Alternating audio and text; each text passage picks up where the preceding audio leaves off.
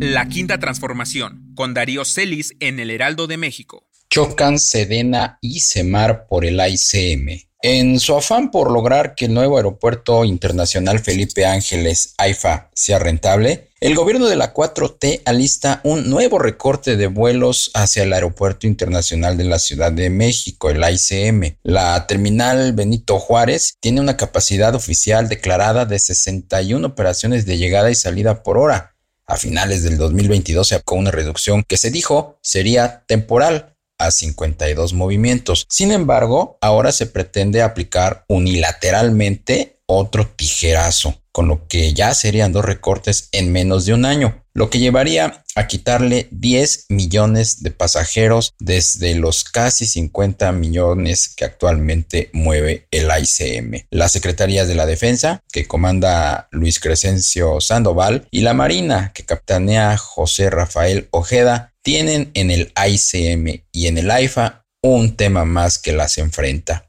Los verdes dicen que el AIFA no levanta porque los blancos no han podido limitar más las operaciones del ICM, de tal forma que lleguen más vuelos a la terminal de Santa Lucía en el Estado de México. Un segundo recorte afectaría a la tarifa única de aeropuerto, la famosa TUA, que es con la que se paga la deuda que el gobierno de Andrés Manuel López Obrador contrajo por cancelar el nuevo aeropuerto de Texcoco. La TUA es la garantía para liquidar los 4.800 millones de dólares que se le deben a fondos como BlackRock, Schroeders, Vanguard, Manulife, Prudential, UBS, Goldman Sachs, Provida y Moneda entre otros. Cualquier factor que reduzca los flujos de la TUA y los hagan insuficientes para pagar los intereses y amortizaciones de los bonos detonaría demandas internacionales multimillonarias contra México. Esos bondholders son los más interesados en que los flujos del aeropuerto que dirige el vicealmirante Carlos Velázquez Tiscareño no se muevan, que se mantengan iguales a fin de disipar cualquier escenario de incumplimiento. Otra razón para sacar los vuelos del ICM está vinculada a la Marina como nuevo administrador de ese aeropuerto y es la intención de demoler la Terminal 1 para construir una segunda pista de carreteo que le dé en el corto plazo más viabilidad operativa a ese viejo aeropuerto. La administración de Velázquez y la Secretaría de Infraestructura esta que encabeza Jorge Nuño Lara, dejaron la decisión de sacar vuelos a las propias empresas Aeroméxico, Volaris y Viva Aerobús, pero obviamente ninguna quiere eliminar rutas a la ICM, de ahí que como primera medida, pues el gobierno de plano sacara hace unos días a la compañía que dirige Andrés Conesa de la Terminal 1. Tras Aeroméxico vienen más directivas para las que dirigen Enrique Beltranena y Roberto Alcántara, es decir, para Volaris y Viva, lo que implicará una cancelación masiva de vuelos, como advirtió ayer la Cámara Nacional de Aerotransportes, la Canaero.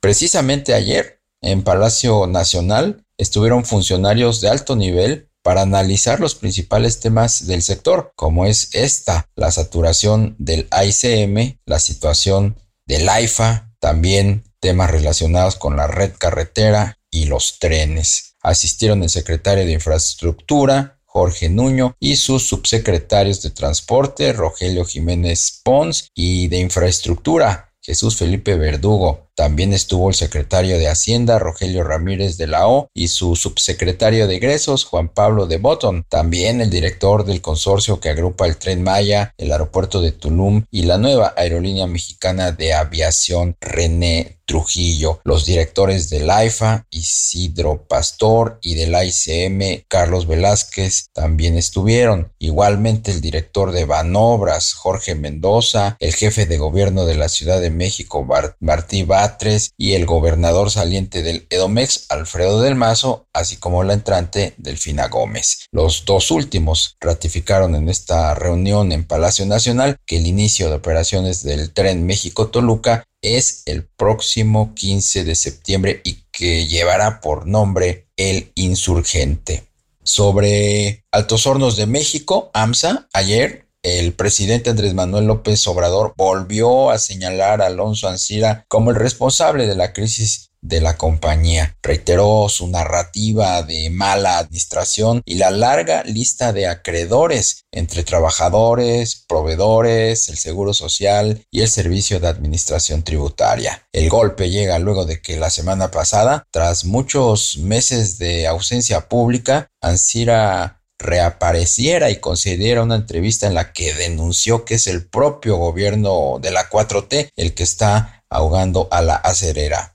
También la semana pasada se supo que efectivos de la Secretaría de Marina que capitanea José Rafael Ojeda se apersonaron en las instalaciones de AMSA de Monclova, disque para reforzar las labores de seguridad privada de la propia compañía. También la relación de Andrés Manuel López Obrador con el empresario Germán Larrea tiende a empeorarse. Y es que la nueva secretaria de Gobernación, Luisa María Alcalde, de plano desconoció los acuerdos de su antecesor, Adán Augusto López sobre la compensación que se le iba a dar a Ferromex por la toma de la misma Secretaría de la Marina de las vías medias aguas Coatzacoalcos de su filial Ferrosur. Estamos hablando de una extensión de ocho años hasta el 2000 44 de la concesión del tramo Medias Aguas Veracruz y derechos de paso en la de Medias Aguas Coatzacoalcos. Tras la salida de Adán Augusto, más de 100 personas de su equipo, muchos vinculados con esta negociación con la REA, fueron fulminantemente despedidos. Hoy en Quintana Roo se reúnen representantes de la Sociedad de Autores y Compositores de México y de la entidad de gestión de derechos de los productores audiovisuales. Acompañan al diputado Hugo Alday Nieto para impulsar la iniciativa de reformas a las leyes de Hacienda de los 11 municipios del estado. En ella se establece que para tener una licencia de operación, los propietarios de antros, bares y restaurantes deberán contar con un acuerdo de regalías con los compositores de la música que usan para amenizar la estancia de sus clientes. La apuesta del legislador del PT se basa en el principio jurídico con el que los compositores independientes lograron obtener de Spotify regalías de hasta 4 dólares por cada mil reproducciones en su plataforma digital. Covarrubias y asociados que fundara Ana Cristina Covarrubias sería una tercera encuestadora de las cuatro que se seleccionaron para acompañar el proceso de Morena que preside Mario Delgado a fin de elegir al candidato de ese partido para contender en las elecciones de junio del 2024. Otras dos encuestadoras que le mencioné fueron Demotecnia, que comanda Rodrigo Galván de las Heras, y Encol, la de Heidi Osuna. La Quinta Transformación es una columna de Darío Celis en el Heraldo de México. Encuéntrala en nuestro sitio web y síguenos en redes sociales.